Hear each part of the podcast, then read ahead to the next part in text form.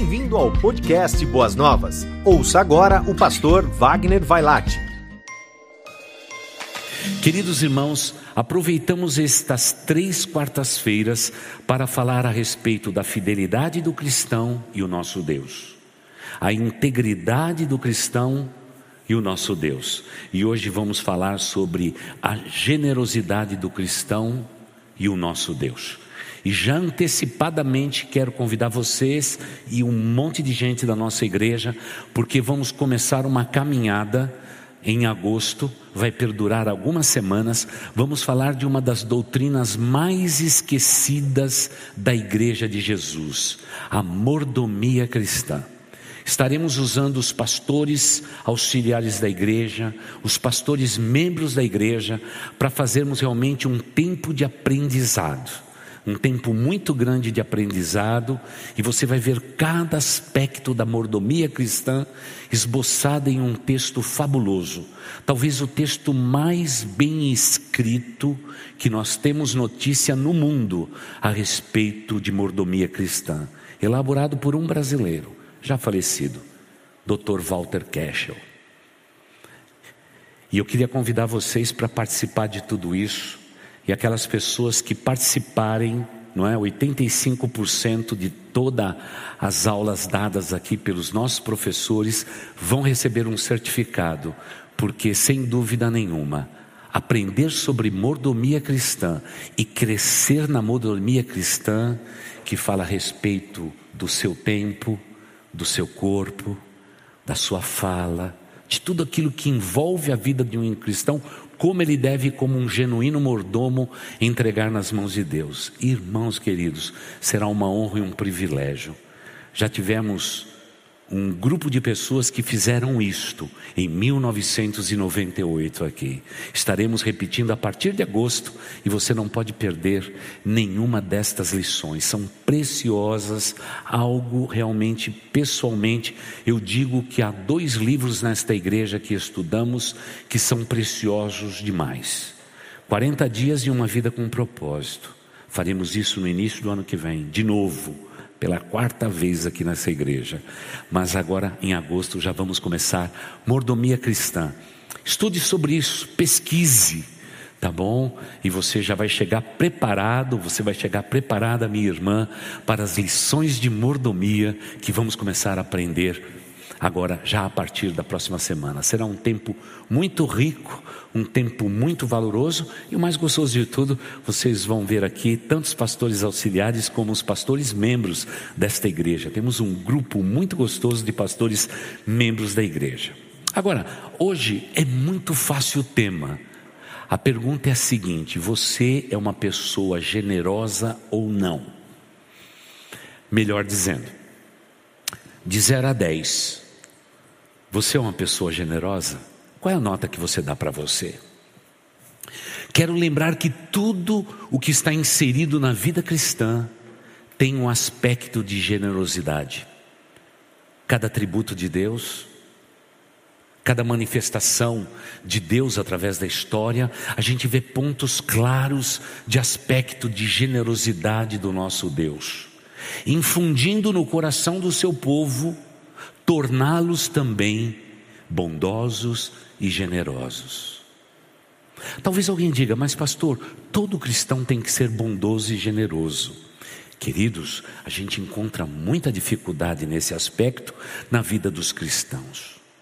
Talvez alguém diga, pastor, é antagônico alguém dizer pertencer a um Deus e receber a salvação de um Deus tão maravilhoso e ser alguém egoísta, narcisista que vive só para si, vive só para os seus valores, vive só para a sua família. Mas, amados irmãos, parece que a vida tão dura que temos vivido nessas últimas três décadas tem nos tornado cada vez mais insensíveis a esse aspecto da generosidade. Dias atrás, em um grupo de conversa aqui num sábado, um bate-papo com pais que tinham seus filhos nos juniores e adolescentes, estava esperando terminar aquelas reuniões das futuras gerações ao sábado. Naquele horário das 15 em diante, eu cheguei lá, já eram umas 16 e 15 e tudo mais. Cheguei ali na porta, cumprimentei, perguntei de todo mundo, conversamos um pouco e de repente entrou o assunto generosidade. Irmãos queridos, fiquei surpreso. Parece que as pessoas estão desconfiadas do próximo. Começou falando sobre esmola dada no sinal. Pessoas, pastor, o que você acha das pessoas que seguram placas dizendo: Estou passando fome, ajuda a minha família, o que é mentira, o que não é mentira, o que devemos fazer, o que não devemos fazer, e nos aprofundamos nesse caminho. Irmãos, a gente percebe que parece que o cristão também está desconfiado do mundo e parece que tudo está conspirando para que não sejamos generosos. A palavra mais usada naquele momento era que não devemos ser enganados.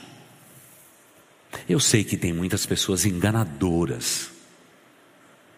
Mas por outro lado, quando pensamos em generosidade, a gente como cristão tem que entender que uma moeda dada no vidro não resolve a vida da pessoa. Não resolve. Irmãos, um lanche dado, como a gente distribui lanche, não resolve o drama da pessoa. Provavelmente uma igreja, ela tem o dever generoso de fazer mais do que entregar uma moeda, mais do que entregar um lanche. Nós temos que tentar mudar essa realidade. Porque, segundo a palavra de Deus, o lugar que está devastado será inundado pela glória de Deus. E quando a glória de Deus se manifesta, com certeza a miséria sai para longe. Mas acontece que a nossa visão é pequena. Quando falamos em generosidade, a gente pensa somente naquilo que eu posso dar. E nos esquecemos que, estando em uma igreja, nós podemos unir forças e fazer muito mais do que a gente imagina. Muito mais. A semana passada, por exemplo, não havia um momento que aqueles dois aqueles recipientes grandes onde se põe alimento e roupa, não é? Não tinha um minuto que você passava por lá que aquilo não estava cheio. Aí você via o funcionário apanhando o carrinho, colocando tudo aquilo lá e levando embora. Passava algum tempo, daqui a pouco já estava tudo cheio de novo. É, eu creio que nós podemos contribuir muito para uma generosidade estratégica, inteligente, para que a gente possa tentar diminuir as necessidades e os problemas das pessoas. As pessoas que estão no nosso cuidado, algumas delas são cuidadas conosco já há mais ou menos uns 12 anos, os mais antigos. Talvez você diga assim, pastor, 12 anos entre, entregando uma cesta básica generosa para essa pessoa, será que a gente não cria vícios? Você percebe? A cada coisa que eu estou falando, eu estou dizendo de uma impossibilidade. Como desenvolver um coração generoso num tempo tão difícil da humanidade? Dar ou não dar? Contribuir ou não contribuir? Ajudar ou não ajudar? Eu acredito de coração, se todas as igrejas da cidade de São Paulo, me permita dizer, igrejas de diferentes orientações, mas que se dizem igreja, com as suas portas abertas, com a sua identidade social avalizada pelo governo, com o CNPJ de cada uma delas. Se 300 mil igrejas na cidade de São Paulo fizesse a sua parte, haveria miséria nessa cidade? Provavelmente não. Se 300 mil igrejas fossem generosas, haveria bem pouca miséria na cidade de São Paulo. Afinal, não podemos lutar com a realidade bíblica que Jesus sempre diz que nós teríamos pobres perto de nós. A palavra pobre ali esboçada é uma pessoa que não tem o recurso necessário para completa subsistência. Aquilo que os homens mais modernamente estão é, chamando de maneira bonita, folclórica, desde as Nações Unidas, insegurança alimentar, que traduzido significa o sujeito que não consegue fazer cinco refeições por dia. Isso é insegurança alimentar. Isso é a tradução. Às vezes os homens usam uma palavra tão sofisticada, né? Simplesmente para dar um pouco da nossa própria consciência, irmãos. Irmãos, eu e você, nós estamos no mundo para estender a mão e sermos pessoas generosas, porque de graça recebemos, de graça vamos dar. Mesmo que isoladamente alguma atitude pode parecer pequenininha, mas ela acaba fazendo diferença na vida de uma pessoa.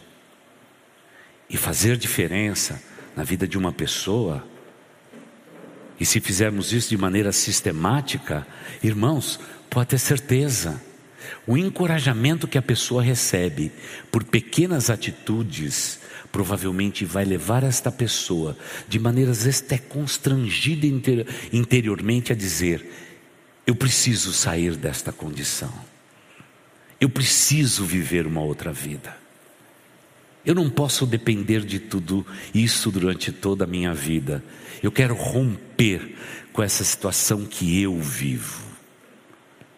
Essas pequenas atitudes somadas em 300 mil igrejas faria grande diferença. Vou usar dois exemplos aqui. Eu tenho a Dani, que gosta do nosso lanchão. Eu tenho aquele irmão simpático que está ali dizendo, pastor, como é que a gente vai fazer, né? Na próxima segunda, né, irmãos? Ó, é a turma do Todinho, viu? É a turma que distribui pão na cidade.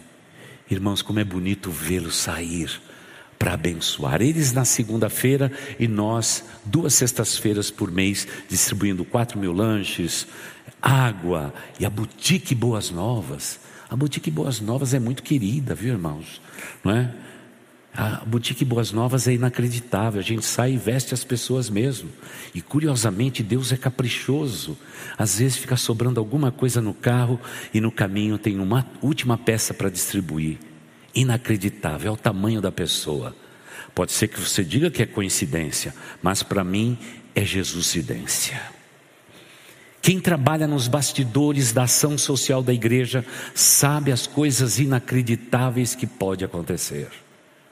Sabe por quê? Deus é interessado nessas pequenas atitudes que geram de maneira sistemática no nosso coração o desejo e a ambição de sermos pessoas generosas. Cada um aprende generosidade normalmente dentro do seu lar. A minha família sempre foi uma família pobre, não foi uma família rica. Passamos por muitas dificuldades na minha vida. Eu me lembro de tempo em que mamãe e papai estavam doentes. Me lembro do tempo em que papai estava sadio, mamãe estava doente. Eu me lembro de tempo em que minha mãe ia trabalhar e meu pai não podia trabalhar. Que tempos difíceis. Mas eu nunca vi minha mãe desprezar nenhuma latinha daquelas plásticas de margarina. Sabe aquelas de margarina? Pequenininha, média, grandona. Pois é, porque a turma lá em casa comia muito. Um pão com manteiga Irmãos, manteiga não, margarina mesmo. Ia que nem uma beleza. Irmãos, quantas vezes eu vi minha mãe enchendo a pia e colocando todas aquelas aquelas embalagens plástica e colocava água quente na temperatura certa para limpar tudo aquilo. A gente comia, minha mãe separava uma marmitinha daquilo que sobrou porque a turma comia muito, todos os irmãos meus e tudo, irmãos, a gente comia muito. E ela já separava para alguém que ia bater na porta da casa dela para pedir comida. Ali eu aprendi a ser generoso. Talvez você não tenha um modelo de generosidade na sua vida.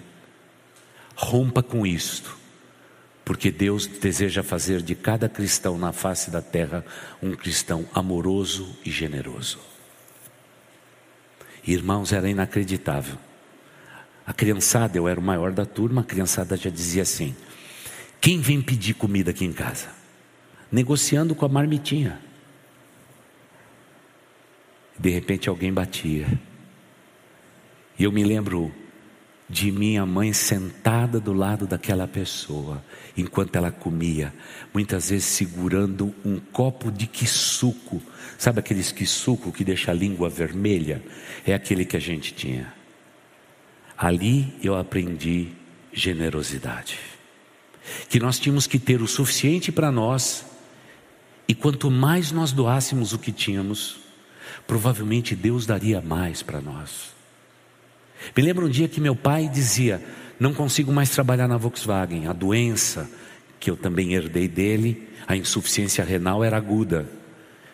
Ele tinha momentos bons, momentos ruins. A empresa dele decidiu afastá-lo, não tinha como ficar com ele. Ele começou a se sentir inútil dentro de casa. O que meu pai fez? Olhou para um terreno de lado da nossa casa e disse: Eu vou plantar e vou colher. Pediu permissão para o dono e lá foi o homem ensinou a gente a plantar, a colher, verdura de todo tipo. E eu nunca me esqueço do meu pai separando um pedaço daquilo tudo e dizendo assim para os filhos: Olha, daqui para cá é nosso, porque a décima parte é do Senhor. Nós vamos entregar para quem precisa. Irmãos, quando chegava quinta-feira, sexta-feira, fazia uma filinha lá. Era a turma dos 10%. Foi aí que eu aprendi generosidade. E nunca mais parei. Se tem uma coisa que eu não tenho dificuldade é com generosidade. Nada que é meu é meu. Ensinei isso para minha família. Meus filhos aprenderam e pela bondade e a misericórdia de Deus são pessoas generosas, sempre estão prontas a ajudar a quem precisa. Talvez você não tenha tido alguém que intensivou nesse caminho. Me perdoe minha longa introdução, porque eu preciso dela para vocês entender o contexto bíblico da generosidade. Porque muitas vezes queremos ser abençoados e prósperos na face da terra e não somos. Empresários vivem de quebrar em quebrar, em quebrar e quebrar de novo e quebrar de novo e pergunta para Deus: o que está acontecendo? Falta generosidade. Cada um que vem falar comigo, eu digo a mesma coisa. Você é uma pessoa generosa? Não, pastor, eu não sou. Então comece a ser e Deus vai mudar tudo na tua vida. Porque é um poder inacreditável na generosidade que nós não conseguimos compreender. Quanto mais a pessoa doa, mais Deus dá para aquela pessoa. Eu já tive ao longo da minha caminhada de 45 anos pregando o Evangelho, pessoas generosas dentro da igreja. Elas nunca tinham falta de nada. Era um mistério, um mistério inacreditável. Eu tive, infelizmente, até o final de janeiro, ao lado da minha família, um exemplo de generosidade, minha sogra. Dona Ana já está com o Senhor. Dona Ana está com o Senhor. Amorosa, generosa em tudo.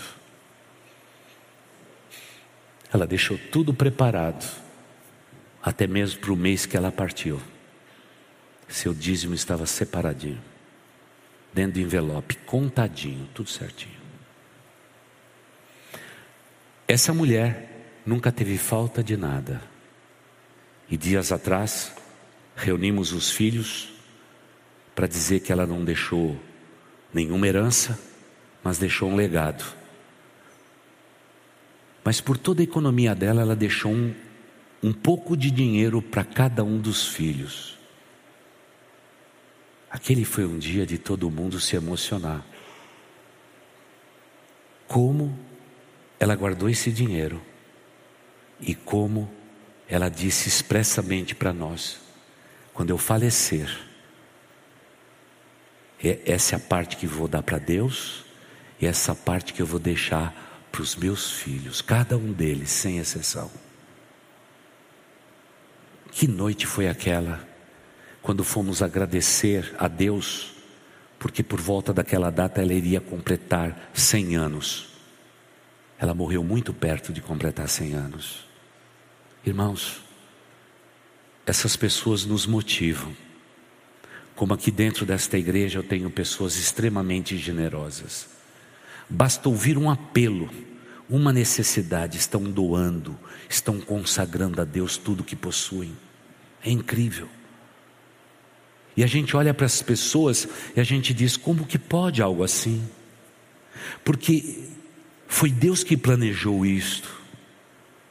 E quero começar com vocês falando do Salmo 104, o versículo 24. Dá uma olhada no que Deus nos diz, irmãos. Como eu estou aqui com uma outra tradução, vamos acompanhar no slide a tradução. Que variedade, Senhor, nas tuas obras. Fizeste todas elas com sabedoria. A terra está cheia das suas riquezas. Tudo aquilo que Deus colocou às mãos, existe um, um aspecto não só da sua generosidade, mas ele espalha riqueza sobre a face da terra. Ele deu inteligência a você, ele deu dons, talentos e habilidades a cada um de nós. Essa inteligência deve nos motivar a entendermos claramente quais são as obras que o Senhor Deus tem feito. Outra versão diz assim: Quantas são as tuas obras, Senhor? Fizeste todas elas com sabedoria. Posso ver que a terra está cheia de tudo aquilo que o Senhor criou. Como se Deus dissesse: tudo o que vocês precisam brota da terra, brota deste universo que eu criei com as minhas próprias mãos. Irmãos, nós temos que colocar na nossa mente claramente que o nosso Deus, pela sua infinita bondade, Ele nos colocou neste mundo para que nós pudéssemos ser pessoalmente uma expressão da bondade e da generosidade desse nosso Deus. Quantas pessoas mesquinhas que guardam tudo para si e muitas vezes vivem uma vida tão triste, tão lamentável. Aqui nesta igreja eu sepultei muitas pessoas, principalmente naquele início de ministério em 1994. E nunca vou me esquecer quando os filhos de um irmão em Cristo querido da igreja nos chamou depois do sepultamento, para dizer: Pastor, guardado aqui num canto da casa, há um monte de dinheiro aqui. Nós estamos surpresos. Pastor, o senhor pode dar uma passada por aqui e nos orientar? Porque nós estamos confusos. Temos que desarrumar agora a casa. Papai e mamãe faleceram. E quando chegamos lá, tinha muito dinheiro mas dinheiro tudo velho. Da década de 60, de 70, de 80 e até do começo de 90, dos anos 90. Guardados, empilhados, todos eles amarrados num tecido. E é naquele momento é que a gente percebe que um cristão ele deixa de ser generoso para guardar num saco furado. E a gente se esquece dos valores que Deus estabeleceu na Sua palavra. Quanto mais generosos formos, provavelmente teremos mais da parte de Deus.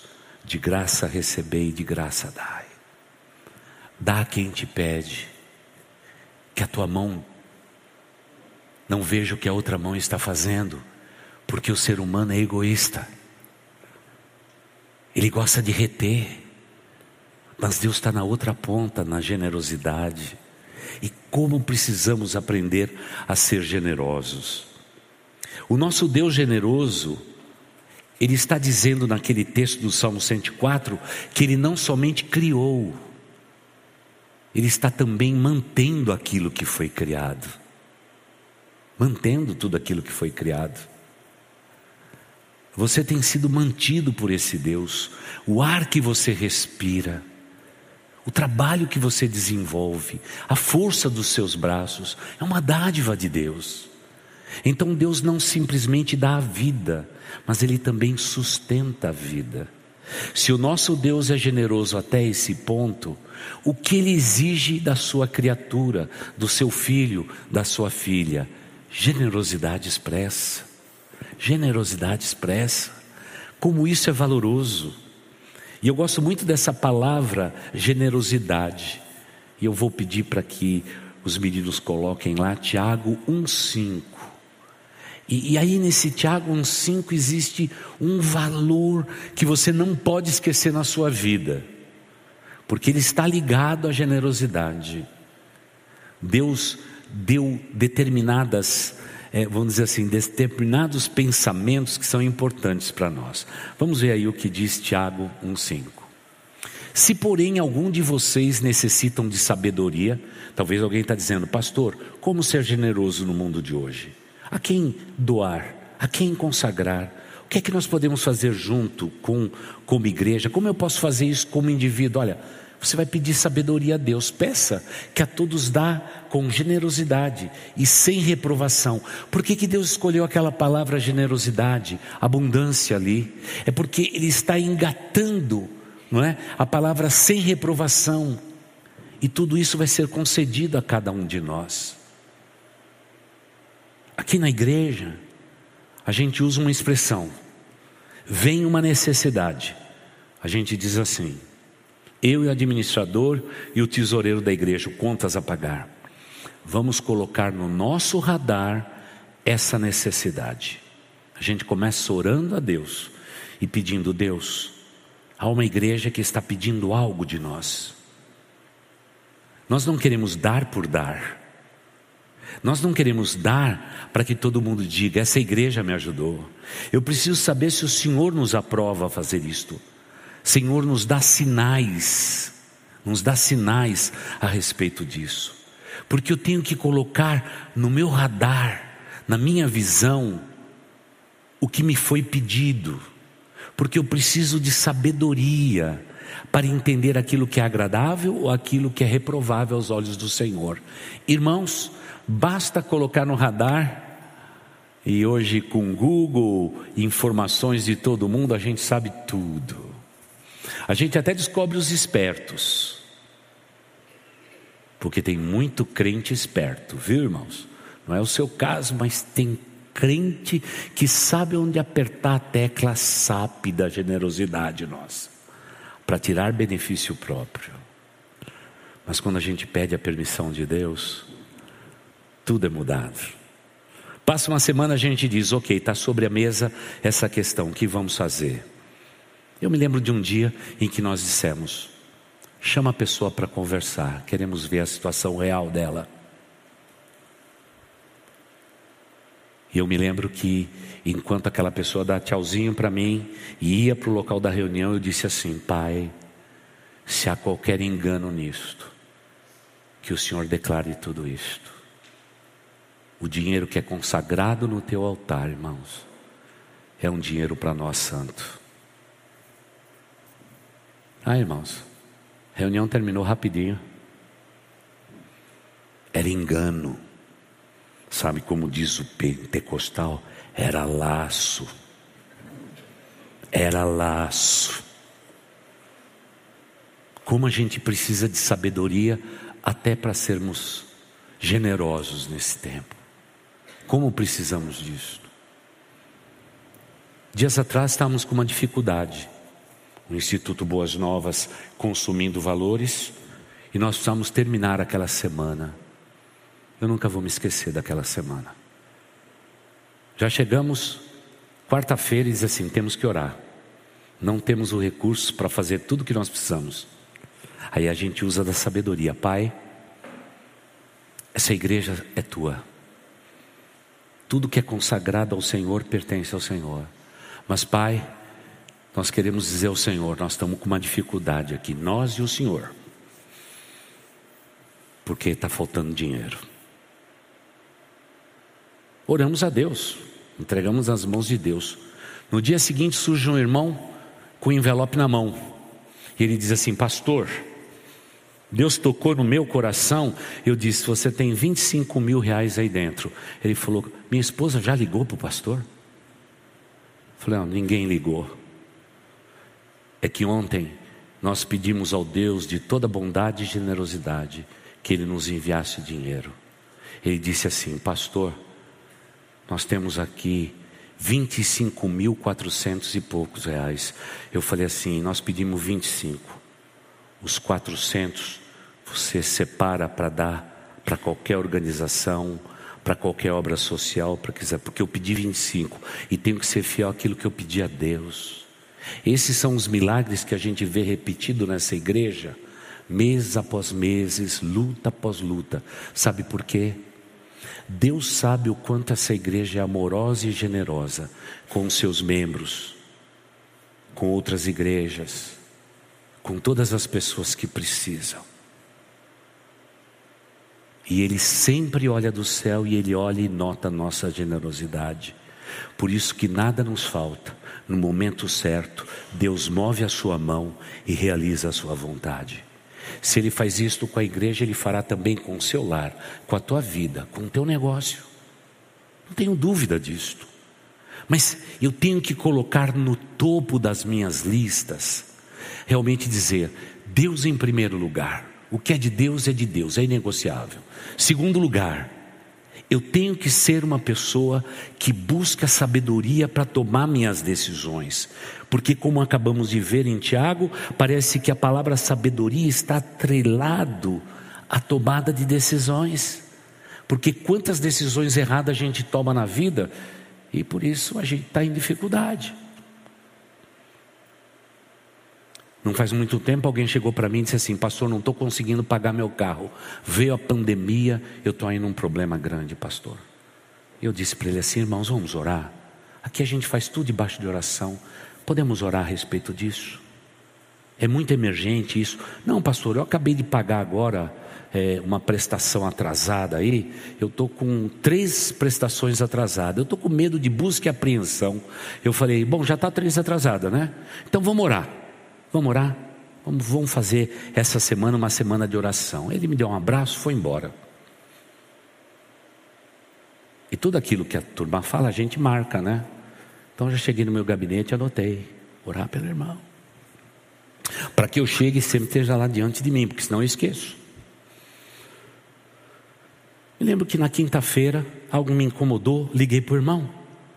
Irmão, Estamos orando por você. Se puder dar uma passadinha aqui no sábado, estou no gabinete, no período da tarde. Você passa aqui, as portas estão abertas, vamos conversar a respeito daquilo. Ele falou: Não, pastor, fica tranquilo, já resolvi tudo. Eu falei: Glória a Deus. Depois que eu disse glória a Deus, ele me contou assim: Pastor, eu fui lá na financiadora lá e refinanciei meu carro. Já joguei umas prestações tudo para frente lá e está tudo resolvido. Eu digo, meu irmão, estou retirando glória a Deus que eu dei. Dá para retirar a glória a Deus? Não dá, né? Porque provavelmente isso você não devia ter feito. Porque você está mais endividado. Faltou sabedoria. Ué, como Deus vai abençoar alguém que não é movido por sabedoria? Talvez alguém diga, pastor, eu não sou uma pessoa sábia. Eu não sei administrar direito as minhas finanças. Então peça sabedoria a Deus, comece por aí. Mas abra uma janela para generosidade.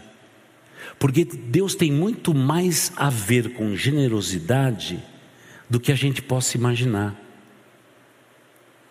E é interessante que muito da nossa fé judaica cristã, ela, ela é baseada no povo de Israel. E o povo de Israel é um povo que você deve observar.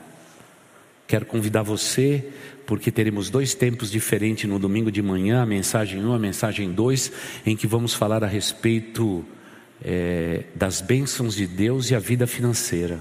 A gente tem que olhar o povo de Israel e aprender com esse povo de Israel, porque eles são levados pela sabedoria para tomar as decisões que eles tomam nos tempos mais difíceis da sua vida. É um exemplo, é um exemplo. Agora, quando a gente olha para a vida de Jesus Cristo, nós ficamos mais extasiados ainda. Porque há princípio de generosidade até na ação de Cristo em nos salvar. Não se fala da generosidade no sentido financeiro, mas 2 Coríntios 8, 9 nos fala bastante a respeito disso. Vamos dar uma olhada nesse texto, segundo a carta de Paulo aos Coríntios, capítulo 8, o verso 9. Na versão que eu tenho aqui às minhas mãos, diferente da que vocês vão ver ali, diz assim: Jesus Cristo, sendo rico, se fez pobre por amor de vocês, para que, por meio da pobreza deles, vocês se tornassem o quê? Ricos. Agora, o grande problema desse texto, sabe o que, que é? Ele não está falando só de graça. Ele está falando a respeito de tudo o que a graça pode fazer na vida de um ser humano. Nós não pregamos nesse púlpito o evangelho da prosperidade, porque para nós, prosperidade é uma pessoa que não tem necessidades. Se você não tem necessidades, você é próspero. Todo mundo comeu aqui hoje? Ah, não deu tempo para comer. Tá bom, então come uma bolachinha aí da igreja e toma um chá. Você se alimentou? Você se vestiu? Você tem um lar para voltar? Minha irmã, você tem um bom homem ao teu lado. Meu irmão, você tem uma boa esposa ao seu lado. Você tem filhos em sujeições, em sujeição. Irmãos, somos ricos, muito mais do que nós imaginamos. Eu me lembro que numa semana, no ano de 2002, eu vivi dois momentos diferentes da minha vida no mesmo dia. Primeiro, uma família muito abastarda dessa cidade teve um filho que se suicidou. Saltou do décimo andar do apartamento luxuoso que eles moravam no Brooklyn. A empregada desta família disse: Vocês precisam do meu pastor aqui. Eu vou chamar ele. E a família consentiu. Irmãos, família maravilhosa tradicional de São Paulo. Eu entrei naquele apartamento, havia tudo naquele lugar. E até acho que aquelas pessoas eram generosas, mas infelizmente algo fatal aconteceu naquela família, irreversível.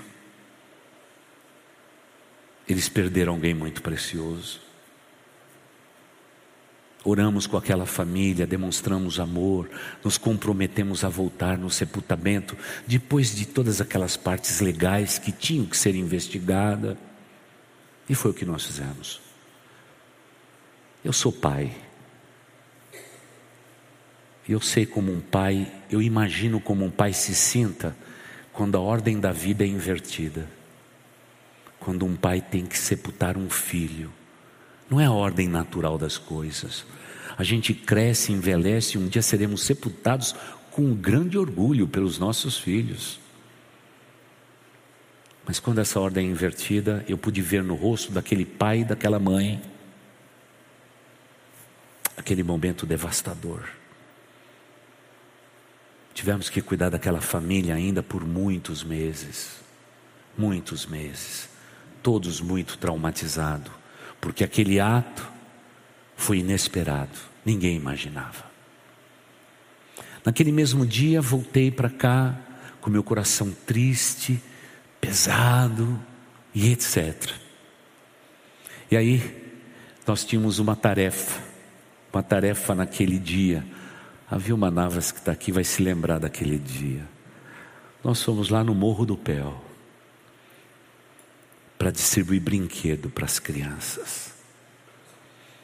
Irmãos, eu me lembro de entrar com os brinquedos daquela casa e entrar naquele, naquela casa tão humilde, mas ali naquele lugar encontrar nossos irmãos em Cristo, um contraste com o que eu tinha visto de manhã. E naquela casa tão simples, havia traços de sabedoria em todo lugar. A gente já entra, já a saudação, não é? Querido pastor, a paz do Senhor. Irmãos, a gente já, a gente já chega no lugar, a gente está até vontade de tirar o sapato já. A paz do Senhor. Aquele homem daquela casa disse, pastor, bem-vindo ao meu lar. Aqui em casa todos são crentes que nem vocês. É a linguagem dele. Só eu que não sou. Pastor, olha, eu sou apegada a Padre Cícero e tudo mais. Eu falei, ainda bem que você é apegado a Padre Cícero, porque tem gente que não crê nada, né? Crê na pedra e tudo mais, ele já ficou à vontade. Aí foi bonito ver aquilo. As crianças tudo sentadas, bonitinha. Como eu digo, né? Aquele foi um lado um pouco hipócrita, né? Porque quando o pastor vai em casa, as crianças ficam arrumadas, até o cabelo é penteado do mesmo lado. Parece que crianças são assim comportadas e todos eles sentados, bonitinho, penteado do mesmo lado, e tudo olhando para o pastor. Aí eu sempre sou sábio. Já falei com a menorzinha, eu falei, princesa, o seu lar é sempre assim, quietinho. Ela disse: Não, é a maior bagunça. Mas o pastor ia chegar. O pastor ia chegar. Você vê, na boca da menina não havia mentira. Prova da sabedoria. E prova que a generosidade de Deus naquele lugar produz filhos assim. Aquela irmã deu testemunho dela como ela foi salva de um câncer mortal e como Deus foi bondoso com ela. Generosidade de Deus. Irmãos, o chão daquela casa, irmãos, eu e a Vilma, eu a Vilminha podia sentar e comer no chão. Limpo, limpo, limpo, limpo, limpo, limpo, limpo, limpo. Quando a gente vê um lar assim, mesmo estando na comunidade mais pobre, a gente sabe que o Espírito Santo já passou por lá. Porque onde o Espírito Santo de Deus passa, limpa tudo, deixa tudo organizado, não tem bagunça. Cristão geralmente tem um quarto da bagunça, a gente perdoa, o Espírito Santo também. Aspectos de generosidade que nunca seria aquela generosidade que produz sabedoria, lucidez na vida das pessoas. Mas irmãos, muitas vezes no, no lar mais rico da cidade, eles têm tudo, têm servos e servas, pessoas para cuidar de cada detalhe, de cada instante, mas não tem generosidade, não tem a sabedoria que produz a tal da generosidade, falta tudo, falta tudo. Irmãos, esse Cristo, Ele abriu mão da sua glória, para nos glorificar. Ele abriu mão da sua beleza para nos tornarmos aceitáveis. Como pode essas criaturazinhas pequenininhas, porque cristãos são pequenos Cristo, essa é a tradução da palavra cristão, pequenos Cristos.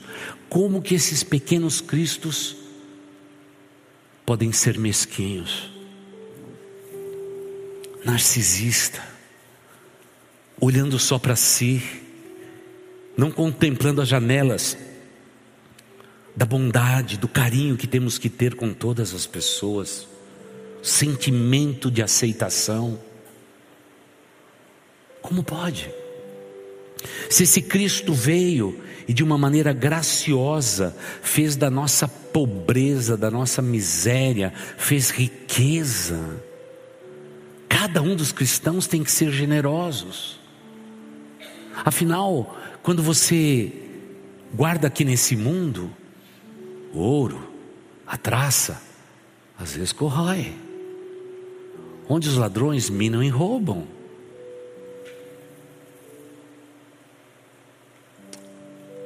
Mas quando eu, eu uso da sabedoria e uso de generosidade na minha vida, eu mudo o destino e a vida de muitas pessoas que estão ao meu redor.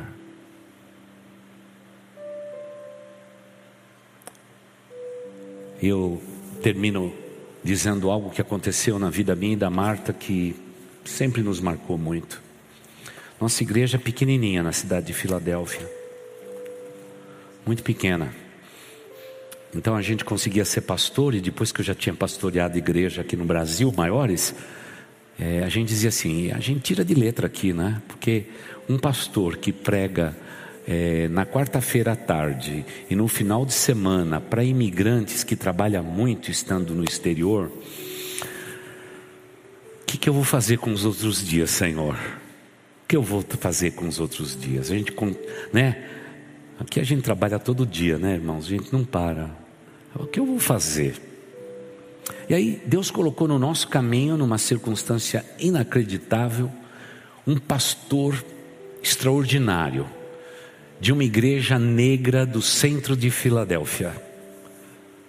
E nós começamos a amar aquele homem pelo trabalho que ele realizava naquele lugar realmente de ajuda, restaurar a casa das viúvas, pintar a casa de quem precisava, trocar aquecedor porque o inverno estava chegando, pegava alimento dos restaurantes e distribuía para as pessoas que estavam desempregadas na cidade de Filadélfia. Ah, pegamos amizade com o pastor Jackson, a sua igreja de negros, era uma festa, uma alegria. Aliás, era a igreja que a gente levava todo mundo que vinha nos visitar do Brasil. Não é? Ah, vai ficar aqui quanto? Duas semanas? Ah, uma das semanas nós vamos lá na igreja dos negros. Era uma bênção. Os únicos branquinhos era a gente mesmo. Mas era aquela festa, aquela alegria, mas uma igreja apaixonante. Era gostoso lá porque o teclado, viu, Jade? Tocava jazz. Você já entrava na igreja já meio no ritmo de jazz. Daqui a pouquinho vinha o coral das senhoras, aquelas mulheres vestidas com aqueles vestidos elegantes, chapéu na cabeça, e elas entravam então dançando e indo lá para frente para compor então o coral daquela igreja. E como aquela igreja amava os brasileiros, a gente levava todos eles para lá. Porque o nosso culto era domingo à noite. Domingo de manhã a gente estava livre para ir em qualquer igreja. Que bênção que era aquilo. Distribuímos alimento, ajudávamos todo mundo. E um dia eu disse para o pastor Jackson: Pastor Jackson, nós precisamos tirar as crianças sábado da rua.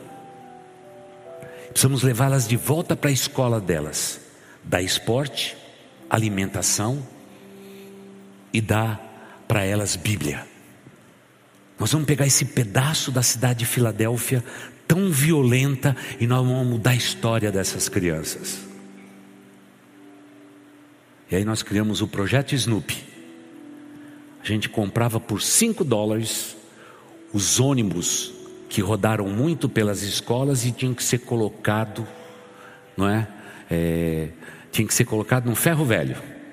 A gente ia na cidade pagava cinco reais, comprava de volta aquele ônibus amarelo, pintava de vermelho, pintava o Snoopy nas laterais e dizia para as crianças: sábado tem um projeto Snoopy, nós vamos passar por aí, pegar todos vocês, levar de volta para a escola, vocês vão aprender esportes e vocês vão se alimentar e depois a gente devolve vocês. A gente pegava as crianças às nove da manhã e deixava as crianças de volta às 16 horas na casa delas expressões de generosidade.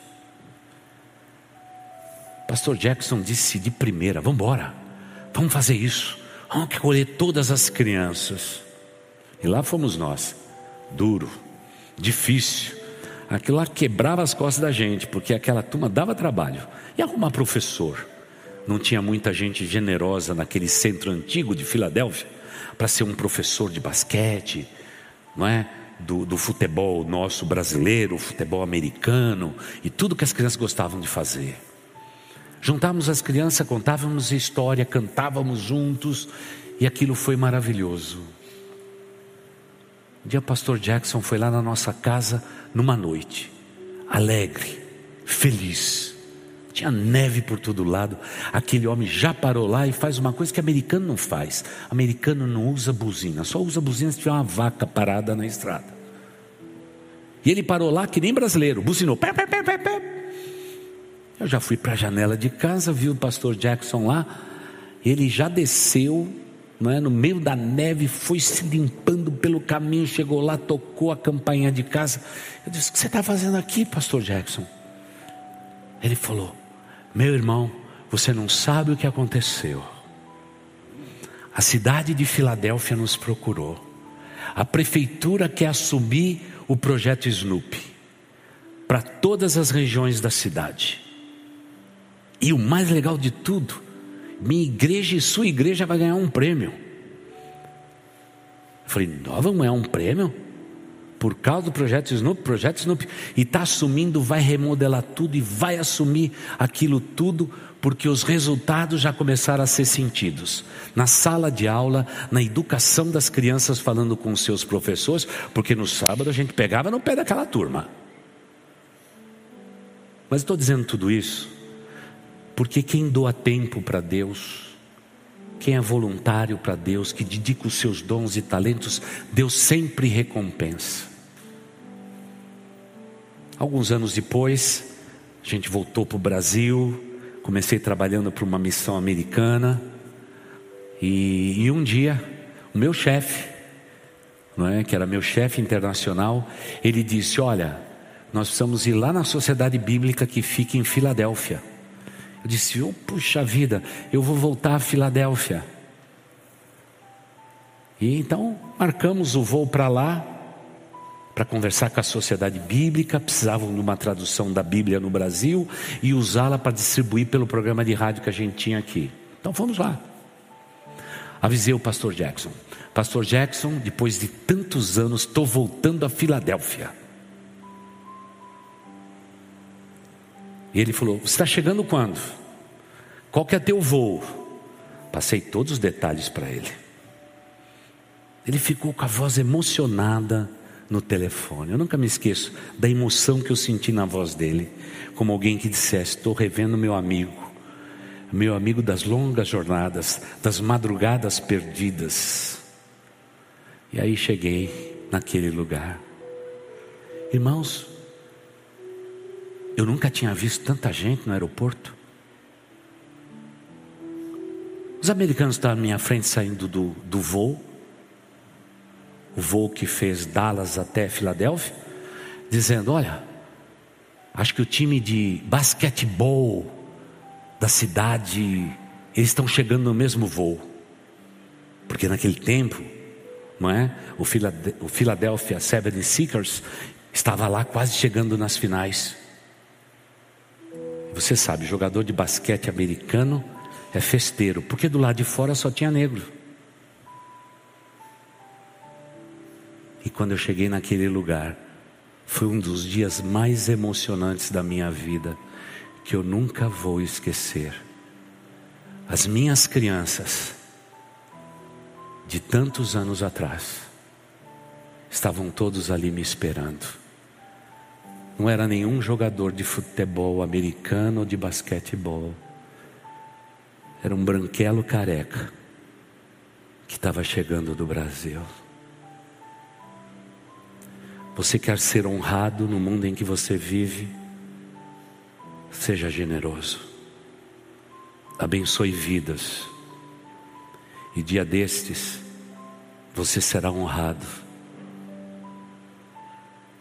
e naquele dia estava a minha denominação para entregar duas placas. Recebi aquilo com muita honra. E o pastor Jackson, pequenininho do jeito que ele era, ele já começou a gritar de lá. Você merece, meu irmão, você merece essa recepção. A gente não merece nada, irmãos. Porque toda a glória que a gente recebe na infinita sabedoria de Deus, a gente devolve a Deus. Porque a gente tem que diminuir, Jesus Cristo tem que ser exaltado. No teu Facebook, no teu Instagram, mais Cristo, menos você. E rogo a Deus que no mundo de hoje haja menos religião e haja mais cristandade nas redes sociais. Que dia foi aquele? Meu chefe olhou tudo e disse assim: Wagner, que momento é esse?